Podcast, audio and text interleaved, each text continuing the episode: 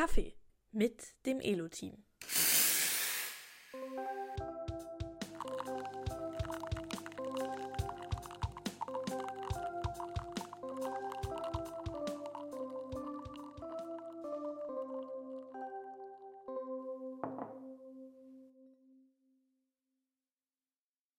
So, hallo Michelle. Es ist schon wieder soweit. Wir nehmen schon wieder eine Folge auf. Heute ist eine besondere Folge. Das ist nämlich die letzte einstellige Folge. Ja. Ab der Hm, nächsten haben wir, dann, haben wir dann schon die Folge 10 geschafft. Da müssen wir uns dann fürs Jubiläum auch noch was überlegen. Aber ich habe mir gedacht, für die letzte Einsteigefolge müssen wir noch irgendwie so den ganzen Start, den wir noch hinkriegen wollten, was wir so an Specials machen wollten, noch abhaken. Und das Letzte, was noch fehlt, ist, dass wir mal über dich reden. Fangen wir mal an. Also die häufigste Frage, oder nicht so häufig kriege ich sie auch nicht, aber wenn man eine Frage kriegt, dann, äh, ob du irgendeinen französischen Bezug hast durch den Namen Michel, ist ja doch nicht Michel, wie man denkt, wenn man es liest, sondern Michel, französisch ausgesprochen. Warum das? Das ist leicht erklärt. Ich bin in Belgien geboren. Meine Eltern sind gerade nach Belgien gezogen, kurz bevor ich geboren wurde. Und ähm, in Belgien ist es ein ganz üblicher Name.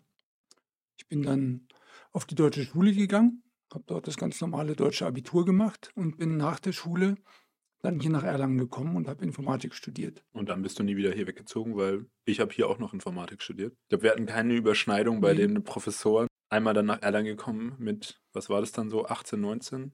Ja, ich müsste jetzt genauer nachrechnen, aber ungefähr so. Ich, äh, damals musste man ja noch volle 13 Jahre machen. Oh, ja. Und, ähm, und damals war das auch noch kein Bachelorstudiengang, sondern der normale Diplomstudiengang. Und ich hatte tatsächlich auch schon während des Studiums relativ viel gearbeitet. Ich hatte am Anfang, ähm, oder das am Anfang, es war die ganze Zeit auch immer was relativ Fachnahes. Ich habe also nie irgendwie an der Supermarktkasse äh, gearbeitet oder was man sonst alles so machen kannte, Zeitung austragen, Pakete zustellen, ähm, sondern eben tatsächlich immer was Programmiernahes. Und so meine ganze Liebe für grafische Oberflächen, die ging dann eigentlich los, als wir, ähm, ich mit meinem Bruder zusammen, dem Andreas, ähm, uns ein Mac gekauft haben. War damals so ungefähr der erste, der überhaupt je nach äh, Nürnberg geliefert worden ist. Mhm. Und ähm, naja, und damit ging Steht der eigentlich bei uns noch im Keller? Nee, aber leider steht er nicht mehr im Keller. Das hatte, hatte man nicht gewürdigt, ja. Genau, aber aber, so ein sehr alter Laptop steht noch im Keller. Den, der steht noch ja. im Keller, genau. Aber so dieser klassische ähm, Mac, so in dieser, dieses ganze Gerät, mit, der, der so ikonisch war, mit der dicken Tastatur und der Maus. Ähm, nee. Also das war was Besonderes, da muss ich echt sagen. Die Anekdote kennst du ja auch schon. Das, das war so der erste Computer, der eine Maus hatte. Wir hatten dies nie irgendwo anders gesehen. Auch keiner, der bei uns damals aus dem Studium zu Besuch kam oder so, hatte je schon eine Maus gesehen.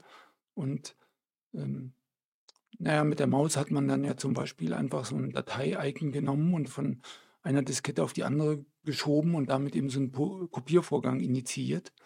Ich kann mich noch bestens daran erinnern, wie ich so eine Datei genommen hatte, die also quasi unter meiner Maus hing, aber jetzt hatte die Maus schon die Tischkante erreicht. Und also an dieser Stelle wollte ich sie nicht loslassen, die Datei. Aber ich kam auch nicht weit genug rüber, um die Datei quasi an der richtigen Stelle loszulassen. Und wir wussten uns echt nicht zu helfen, was wir jetzt machen könnten. Und dann, Gott sei Dank, war Andreas auch zugegen, also am Anfang bei all unseren Gehversuchen, und hat dann so ein Buch in Verlängerung der Tischplatte gehalten, sodass ich mit der Maus weiter rüberrollen konnte, um diese Datei dann endlich noch an der richtigen Stelle zu landen. Und äh, es war das, man könnte sich schämen, aber wir sind nicht auf die Idee gekommen, Die dass man die Maus hochzuheben könnte und nochmal so ein Stück. Ich bin immerhin froh, dass ihr sie richtig rumgehalten habt. Ich, hab, ich hätte mir auch vorstellen können, dass man die Maus falsch rumnimmt und man denkt, man muss an dem, Rädchen, an dem Ball irgendwie drehen oder sowas. Dass Ja. das der, Genau, es war damals ja tatsächlich noch ein Ball, nicht irgendwie so eine Lasergeschichte. Und ja, die Ähm. erste Maus, mit der ich irgendwie mal gearbeitet hatte, die wir, oder gearbeitet hatte, ich glaube, damals war das noch irgendwas gespielt, war auch so eine Maus mit Kugel. hm, Deswegen kann ich mich, Mhm. hatten wir auch noch. Aber tatsächlich konnte sich das auch keiner vorstellen. Also wenn man dann die Maus hochgehoben hat und gezeigt hat, dass da unten drunter eine Kugel ist und es dann nicht über Verbiegung des Kabels oder sonst irgendwie ähm, diagnostiziert wird, oder, äh, wo die Maus sich gerade befindet. Naja, also das war ein interessanter Start. Darüber haben wir dann tatsächlich den einen oder anderen Auftrag ähm, bekommen, der Andreas und ich damals zusammen, und hatten uns dann auch mit einem Termin- und Projektplanungsprogramm selbstständig gemacht, was damals eben an dem Mac ähm, die Besonderheit hatte, dass man eben diese Balkendiagramme, so ein Gantt-Chart nennt man das ja in der Fachsprache, einfach malen konnte und auch die Abhängigkeiten zwischen diesen Tätigkeiten einfach mit der Maus malen konnte und das Ganze grafisch ausdrucken. Das war damals noch, noch was Besonderes. Heute gibt es jede Menge dieser Tools, aber damit haben wir uns ein paar Jahre lang ganz gut über Wasser gehalten mhm. mit dem Verkauf dieser Software. Damals hat dieses Programm noch D-Mark gekostet natürlich. Also der typische Verkaufspreis lag tatsächlich bei 795 D-Mark für eine Lizenz von dieser Software. Und ähm, das, das könnte ja sich heute keiner mehr vorstellen. Also nicht für so, so etwas Überschaubares, was wir da gemacht haben. Da haben sich ja insgesamt die ganzen Preise mit der Entwicklung der Apps und vielen anderen Dingen extrem nach unten entwickelt. 795 würde heute keiner mehr für so eine Software ausgeben. Ich glaube, das teuerste, was ich mal bezahlt habe, ist 300 Euro für meine Schnittsoftware. Mhm, mh. Also Videoschnitt. Genau, ich glaube, an sich ist ja heute dann auch im Professionellen so ein Abo das ja. übliche Modell. Da kommt man natürlich dann irgendwann auch mal auf sowas wie 700 Euro. Wir lassen uns jetzt mal die D-Mark to Euro ja, Conversion. Ich glaube, die ist inzwischen durch die Inflation gänzlich absorbiert. Aber genau, da kommt man natürlich über die Zeit auch hin, aber dann nutzt man es auch so lange und so lange gibt es dann auch einen Support. Ich weiß gar nicht, wie lange so eine Software damals dann eigentlich gelebt hat. Also was, was da so Naja, man musste ja die Updates per Diskette wiederum verteilen. Das heißt, ähm, man konnte sie ja nie irgendwo runterladen, hm. sondern ähm, wir mussten. Genau, das heißt, das war jetzt alles noch vor Internet. Das war noch vor Internet. Ja, und tatsächlich, äh, das, der, der große spannende Schritt, der ging letztlich parallel dazu, zu dieser Softwareentwicklung, ähm, wo wir auch den einen oder anderen Auftrag für Kunden gemacht haben, die muss ich jetzt nicht erzählen. Ähm, aber dann kamen eben eines Tages zwei Studenten ähm, auf mich wieder zu, die mal eine Zeit lang bei uns als Werkstudent gearbeitet hatten und mit der Frage, Michelle, hast du Hast du schon mal was vom Internet gehört? Und äh, da musste ich damals sagen, also gehört, klar, aber gesehen natürlich nicht, wie auch. Und dann hatten die mich eingeladen, mal an die Uni zu kommen, weil der eine von beiden war Systemadministrator und hat mir dann im wahrsten Sinne des Wortes in so einem dunklen Hinterzimmer ähm, einen Monitor gezeigt, der ans, äh, einen Computer gezeigt, der ans Internet angeschlossen war und hatte mir dann so eine Webseite gezeigt, mit der man in Amerika eine Pizza bestellen konnte. Und dann habt ihr irgendjemandem da eine Pizza und, bestellt und glücklich gemacht, oder wie? Ja, wir warten heute noch, dass sie ankommt, könnte kalt sein. Nein, aber er hatte auf jeden Fall gesagt, also das genau das ist meine Geschäftsidee, Michelle.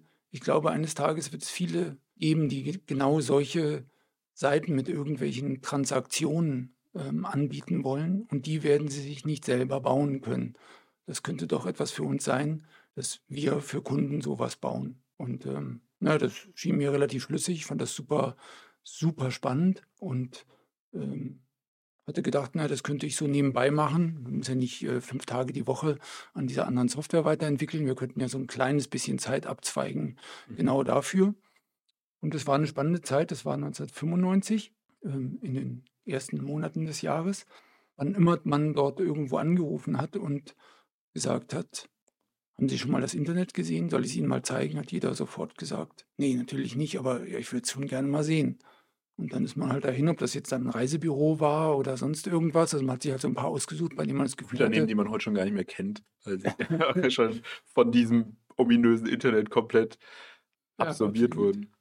Und der große spannende Schritt, also wir haben dann eine Firma daraus gemacht und als wir die ersten zwei Webseiten verkauft hatten, hat man dann festgestellt, ja, das nützt ja gar nichts, weil es müssten ja auch Leute irgendwie ins Internet kommen, damit sie diese Webseiten angucken können.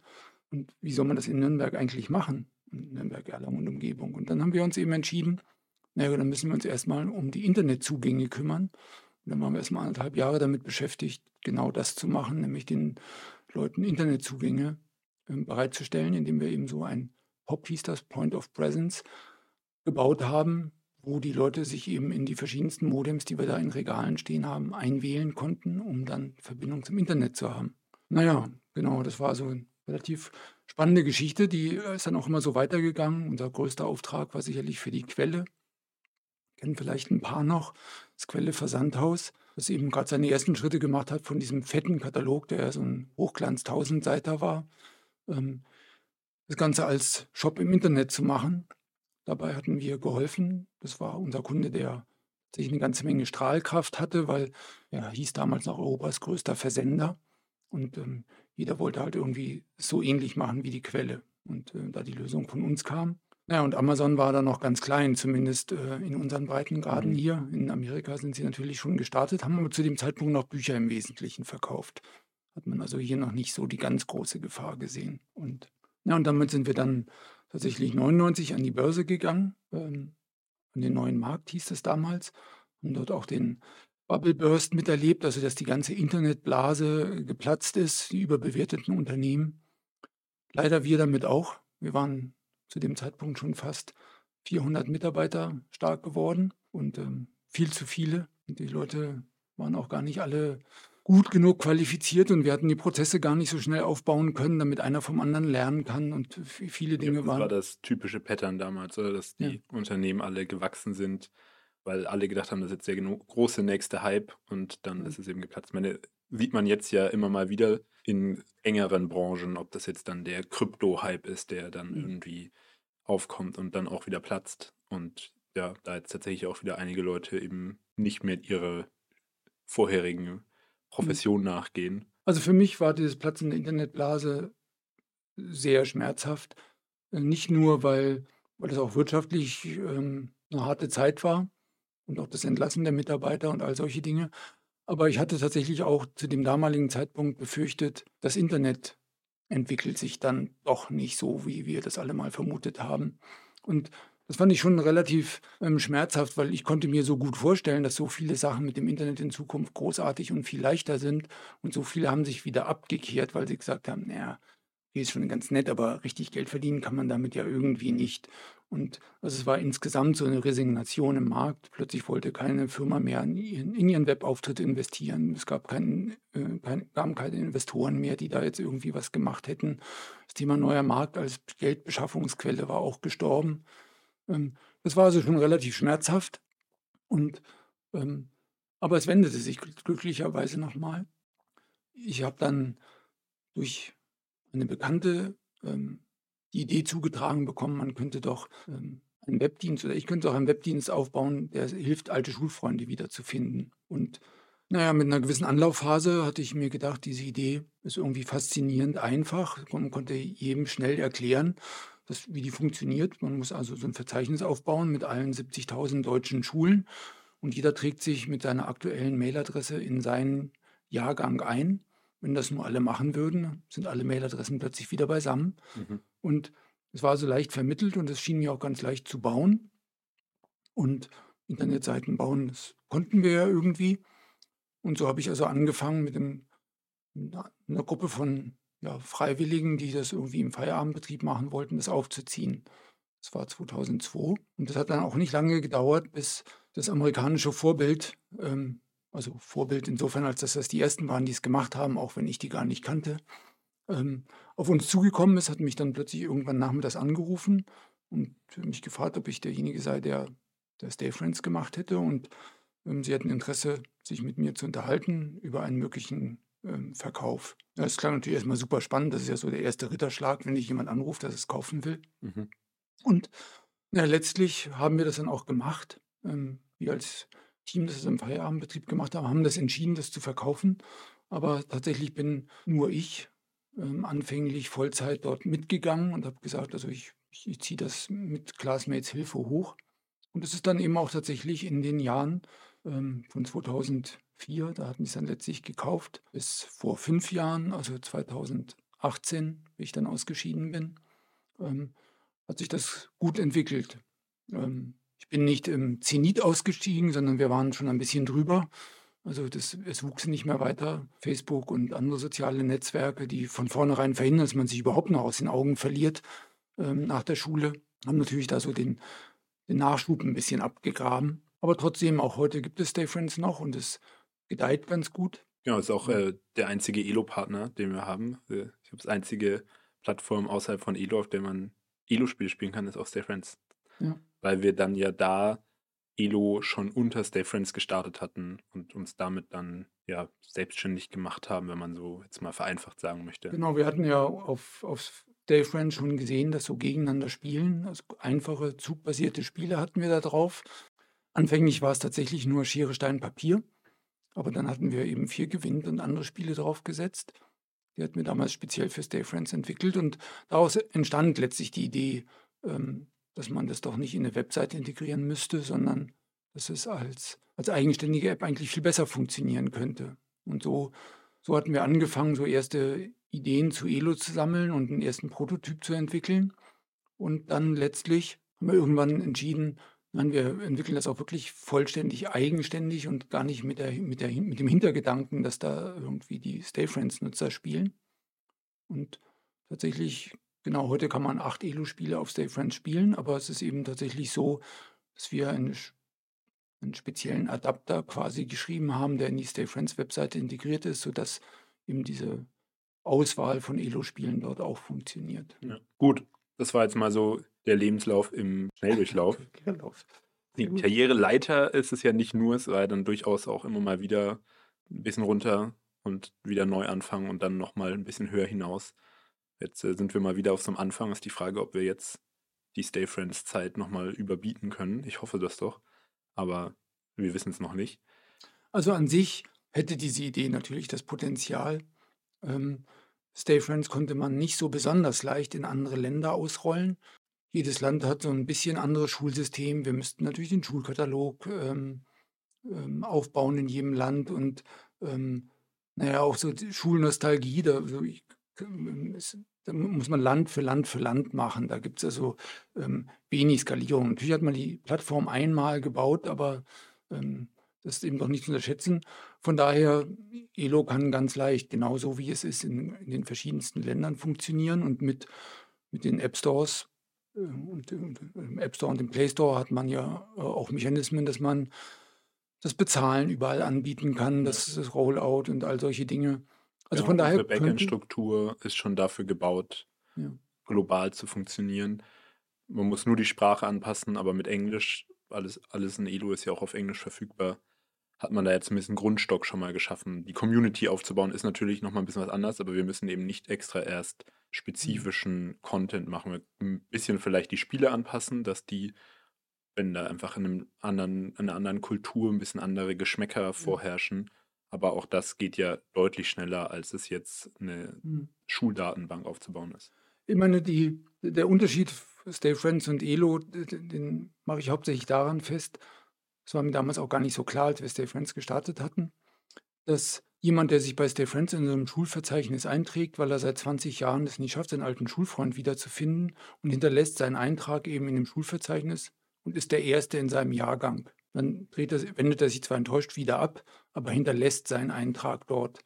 Und wenn zwei Jahre später sich ein Klassenkamerad einträgt ähm, und quasi diesen anderen Eintrag findet, naja, dann nach 22 Jahren hat man sogar noch mehr Lust, den alten Klassenkamerad wiederzufinden. Also das heißt, dieses Bedürfnis stillt sich nicht nebenbei automatisch, sondern das bleibt eigentlich bestehen. Und, und von daher hat man unendlich viel Zeit, dieses Verzeichnis aufzubauen.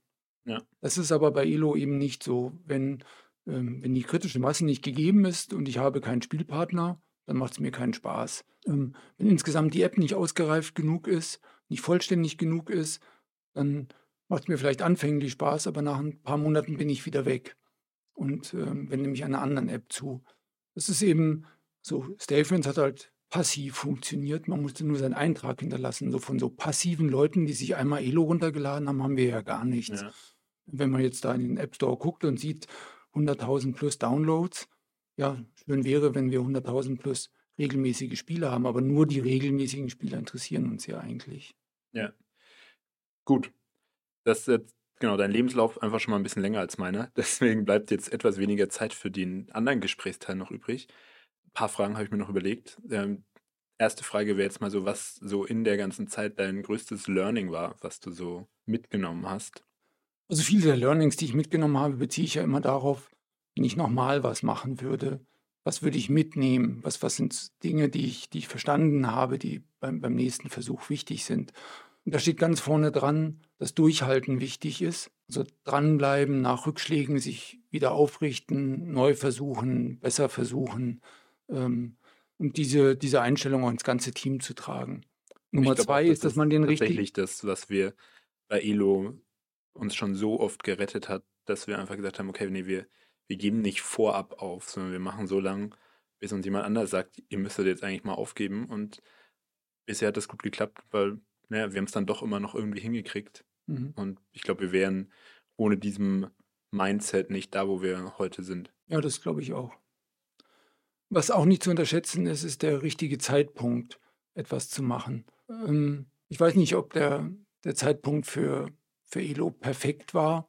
Ich glaube, er war okay. Ähm, wir, als wir damit losgelegt haben, war die Durchdringung von Mobilgeräten mit äh, genügend Performance und ähm, genügend großen Screen noch nicht ganz so wie heute. Da haben wir so ein bisschen von profitiert, dass die Geräte schneller und leistungsfähiger und die Screens größer geworden sind. Ähm, auch sowas wie Datenvolumen ist jetzt kein Problem mehr. So am Anfang Ja. hatten wir doch ja noch relativ viel darüber nachgedacht, dass so ein Spiel im WLAN bei dir gecached wird und machen wir zwar heute auch noch, aber es ist nicht mehr so schlimm, falls das mal nicht passiert, weil also Ja. jetzt durch die größere Spielebibliothek ist es ja jetzt auch nicht mehr ganz so einfach, das alles lokal zu speichern. Genau, aber es Mhm. ist jetzt eben einfach heutzutage auch nicht mehr so dramatisch, weil das schnell genug geht, das wieder runterzuladen. Ja. ja, und ein eher schmerzhaftes Learning ist, ähm, ich hatte bei, der, bei dem Thema Internetagentur, da habe ich extrem viel meiner Zeit verwendet, um unterwegs zu sein, Kontakte zu knüpfen, m, Pressearbeit zu machen, etc. Bei Stay Friends hatte ich irgendwie gelernt, kannst dir alles sparen. Wir haben ähm, da so, so lokale Veranstaltungen oder sowas äh, äh, habe ich gar nicht mehr wahrgenommen, weil es einfach, ja, durch das Geld, das man verdient hat, konnte man sich Direktmarketing kaufen und durch die millionenfachen Banner, die wir geschaltet haben, hatte irgendwann jeder Stay Friends gekannt. Ähm, es war sogar kein systematisches Marketing, sondern einfach nur Direktmarketing gegen Geld. Und, und das habe ich mit Elo so übernommen, dass ich gedacht naja, nee, eines Tages werden wir in eine Situation kommen, wo wir genug Geld verdienen, dass wir einen Teil dieses Geldes nehmen können, um wieder Direktmarketing zu machen, so wie ich das quasi bei Stay Friends gelernt und perfektioniert habe. Ähm, und habe eben nicht genügend Zeit in meinen Aufbau eines Netzwerks, in ähm, Pressearbeit und solche Dinge gesteckt. Das fällt einem jetzt ein bisschen auf die Füße, wo man denkt, hätte man da mal mehr Zeit reingesteckt, hätte man jetzt vielleicht mehr Kontakte zum ähm, die man, die man angreift, auf die man zugehen kann. Das ist schade. Das würde ich, wenn es mal wieder dazu kommt, besser machen. Ja, es ist immer schade, wenn man gerade Kontakte braucht und sie nicht hat. Gleichzeitig kommt das natürlich auch zu einem Preis. Wer weiß, was nicht dann am Produkt irgendwie ein bisschen äh, liegen geblieben wäre, wenn darauf mehr Fokus gewesen wäre. Ja. Naja, genau. Also Kontakte knüpft man nicht, indem man mal hier und da eine LinkedIn-Nachricht rausschickt. Gut, dann äh, waren das jetzt die Learnings. Dann, äh, ich musste zumindest noch kurz sagen, was so fernab vom Arbeiten noch meine Hobbys oder meine Beschäftigungen sind. Was, du hast nicht mehr viel Zeit, aber was wären so ganz kurz das, was du noch so einfach gerne machst, wenn du oder zum Abschalten mal machst, um eben mal nicht an Elo denken zu müssen oder wenn du einfach irgendwie. Also ich spiele tatsächlich gerne Gesellschaftsspiele. Ähm, nicht, nicht mehr so viel, wie man schon mal hatte. Ähm, ein gibt es irgendeine App, die das für einen ganz Ja, gut übernimmt. Aber ich, ähm, ich laufe auch gerne, gerade zu Corona-Zeiten besonders viel gemacht, haben wir auch schon gemeinsam erzählt. Ja. Ähm, aber so äh, richtig schöne Sache ist für mich auch ähm, im Garten ein bisschen was arbeiten. Also ich, ich, ich liebe den Geruch von frisch geschnittenem Gras und ähm, deshalb mähe ich auch gerne. Und Ja. Bevor wir jetzt noch zu, zu den Elo-spezifischen Sachen kommen, hast du noch irgendwas anderes, was du loswerden willst, was, was nicht unbedingt mit Elo so eng zusammenhängt? Oh, es hängt schon mit Elo zusammen, aber, aber eben nicht nur. Du arbeitest ja ähm, Vollzeit bei Elo mit, ähm, aber auch deine beiden Schwestern waren ja schon vor der Kamera. Ähm, beide haben mir schon mal geholfen, in unseren YouTube-Videos äh, Spiele zu erklären. Und ähm, ja, das finde ich an sich eine besonders schöne Sache, die ich an Elo auch richtig gerne mag, dass das etwas ist, was man als, ähm, was uns als ganze Familie auch ein Stück weit äh, vereint. Also jeder kann dieses Produkt nachvollziehen. Ich stelle mir das manchmal so vor, wenn andere äh, Eltern so ganz abstrakte Dinge haben in irgendeinem Konzern, den sie quasi zu Hause gar nicht transportiert kriegen. Aber das, was ich baue, das kann jeder bei uns in der Familie anfassen und mitspielen. Und ähm, deshalb war das ja auch schon relativ früh der Fall, dass sich quasi alle bei uns damit auseinandergesetzt haben. Das macht mir tatsächlich auch, auch Spaß und das, ähm, das lässt auch so ein paar andere schwierige Phasen bei Elo leichter überstehen. Ja.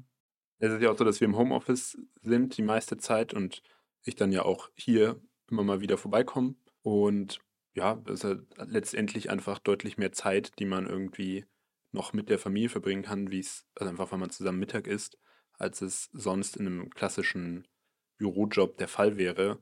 Und ich äh, kann zumindest aus betroffenen Sicht sagen, dass das bei Stay Friends durchaus schon sich anders angefühlt hat. Für mich war es ganz normal, dass du nicht zum Abendessen da warst, oder es war immer was Besonderes, wenn du da warst, weil du einfach so viel zum Teil auch am Abend gearbeitet hast durch die Zeitverschiebung und dann eben mit den Amerikanern zusammen ging das ja durchaus sehr lange.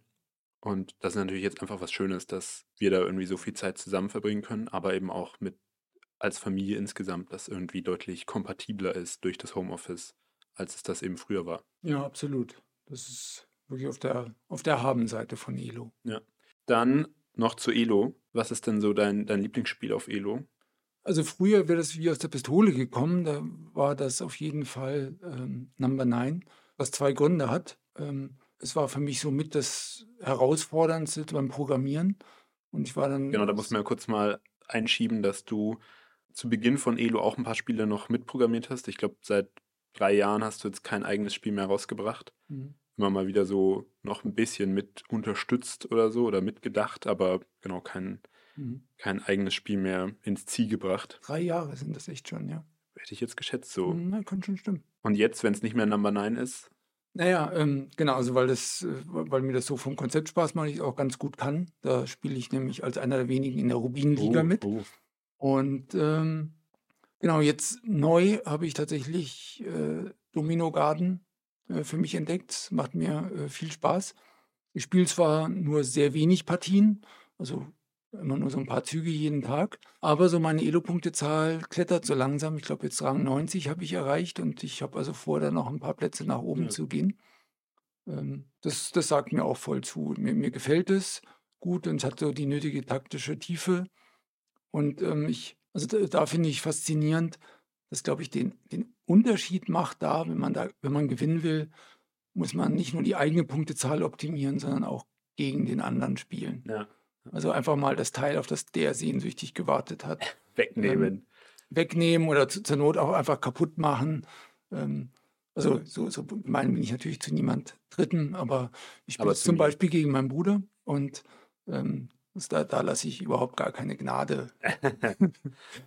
ja, äh, krass, dass der, der Punkt am Ende aus der Familie rausgeht, wer, wer, wer dein aktuelles Lieblingsspiel programmiert hat. Aber ich äh, ja, gönne es Liane voll, es ist ein super Spiel und ich, es ist auch gerade mein aktuelles Lieblingsspiel, würde ich sagen. Genau, also ich habe noch kein Spiel tausendfach gespielt und von daher, jedes neueste Spiel hat immer eine Chance, mein Lieblingsspiel zu werden.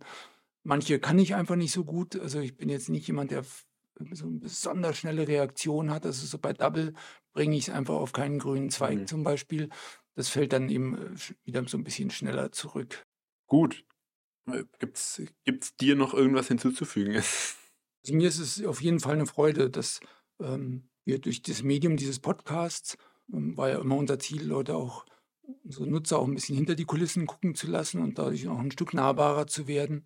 Ähm, ich hatte jetzt eine Zeit lang mal ein bisschen mehr um die Ohren, hat mich da in der Lobby ein bisschen rarer gemacht, aber auch das macht mir an sich Spaß, dort den, den Kontakt zu denjenigen zu suchen, die eben Elo spielen und ähm, ja, vielleicht, vielleicht hilft es eben noch, ähm, alleine wenn er das nächste Mal Michelle liest, dass er es auch im Geiste Michelle ausspricht. Und, äh, ja, und einfach auch ein bisschen wisst, wer ist der da auf der anderen Seite. Ja, sehr gut. Auch wenn das jetzt längst noch nicht alles war, ist es, glaube ich, ein guter Überblick für euch, was du so gemacht hast bisher. Genau. Herzliche Einladung, auch einfach mal nachzufragen, wenn irgendwas jetzt besonders spannend klingt. Ähm, dann kommt es auf unsere Redaktionsliste und wir behandeln es bei. Genau, ich glaube an sich, jedes dieser Themen könnte einen ganzen Abend füllen. Wir haben da ja schon oft viel drüber geredet. Ähm, aber ja, also es muss halt irgendwie in diesen Podcast reinpassen. Ganz genau. Also ich freue mich. Ähm, es macht jedes Mal Spaß, irgendwie trotzdem wieder so in, in Gedanken nochmal abzutauchen. Ja. Ähm, jetzt machen wir uns an die Arbeit. Wir haben ein schönes Feature vor für Ende der Woche. Ähm, Wenn es hoffentlich klappt, dass wir es bis dahin fertig kriegen, weil dann hätten wir nächste Woche wieder neu, was ganz Neues zu erzählen. Ja, das wäre gut. Ähm, Dafür bräuchten wir es, glaube ich, am, am ehesten. genau. Dann macht mal gut. Bis nächste Woche. Bis nächste Woche, Pia.